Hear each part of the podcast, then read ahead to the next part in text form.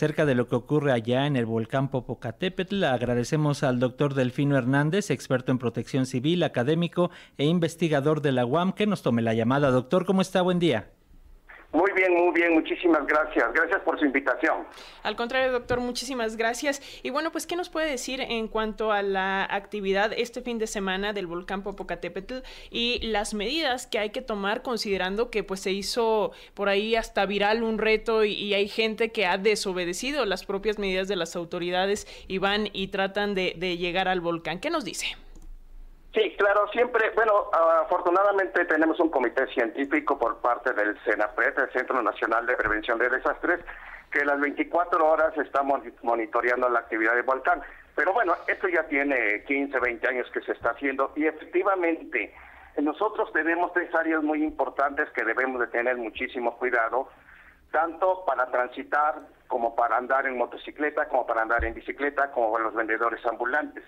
Y tenemos el área 1, que es eh, la, la que es peligrosidad alta, que precisamente nadie se debe de acercar a un kilómetro, a, cinco kilómetros a partir del cráter, que es la zona más afectada por la cantidad, frecuencia y potencia con la que caen los materiales piroclásticos.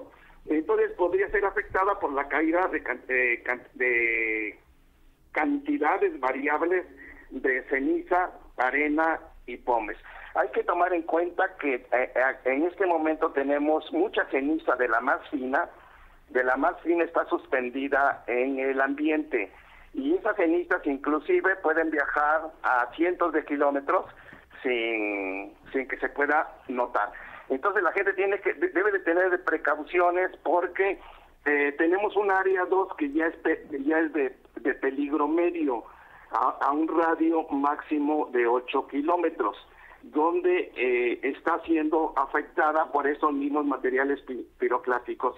En esta área 2 está cayendo ceniza eh, moderada, arena, eh, productos Pomex, que es como, como, como espuma, como espuma de lava, y puede formar una capa de polvo con espesores de hasta un milímetro en, erupciones pequeñas y hasta un metro en erupciones grandes.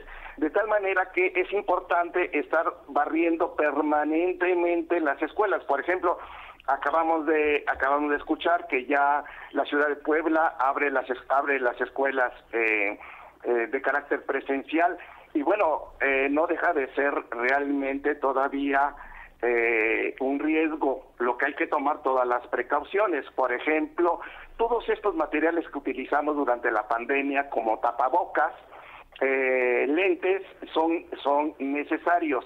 Ahora, no es lo mismo eh, niños eh, que adultos. Algunos les afecta más en su, en su vista, en los oídos y sobre todo en la garganta. Y hay una área 3 que es de peligro bajo, como prácticamente somos los que vivimos en la Ciudad de México pero esa área está bien especificada a 14 kilómetros, donde hay menos probabilidad de sufrir afectaciones al ocurrir explosiones acompañadas de, proyectiles eh, piroclásticos. Entonces, por ejemplo, tenemos algo, algo muy delicado y muy importante. Por ejemplo, hoy amaneció muy nublado, eh, tenemos amenaza de lluvias y con toda la ceniza que tenemos en las partes laterales del, volcán, en las partes laterales de los, de los ríos, de las, de las eh, fracturas que tiene el volcán en sus partes laterales, eh, al correr agua arrastra toda la ceniza. A esto nosotros los geólogos le llamamos lajares. Esas escurren y logran obtener más distancia que, que, una área 1, eh, que es hasta 5 kilómetros. Esta puede correr a, kilómetros, ¿eh?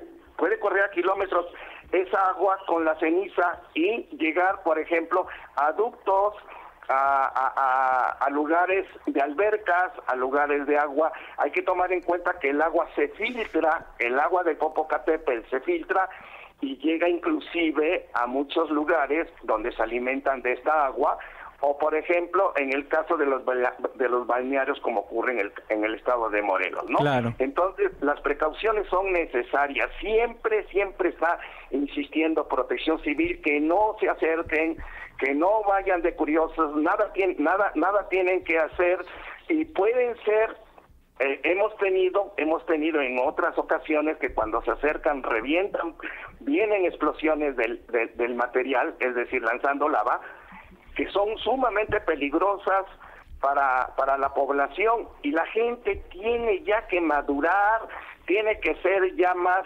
solidaria con las autoridades de protección civil para estar pendiente de lo que pasa y ser más, más, más preventivos como siempre lo hemos dicho en protección civil, mucho más preventivos que ser reactivos. Así es. Si no, las consecuencias siempre serán las mismas. Exactamente, doctor. Por eso acudimos a los expertos y le agradecemos que nos dé este mensaje y si nos permite, mantenemos la comunicación para eh, darle seguimiento puntual a lo que ocurre allá en el volcán Popocatépetl. Doctor Delfino, Delfino Hernández. gracias. Gracias, doctor Delfino Hernández, experto en protección civil y académico e investigador de la UAM.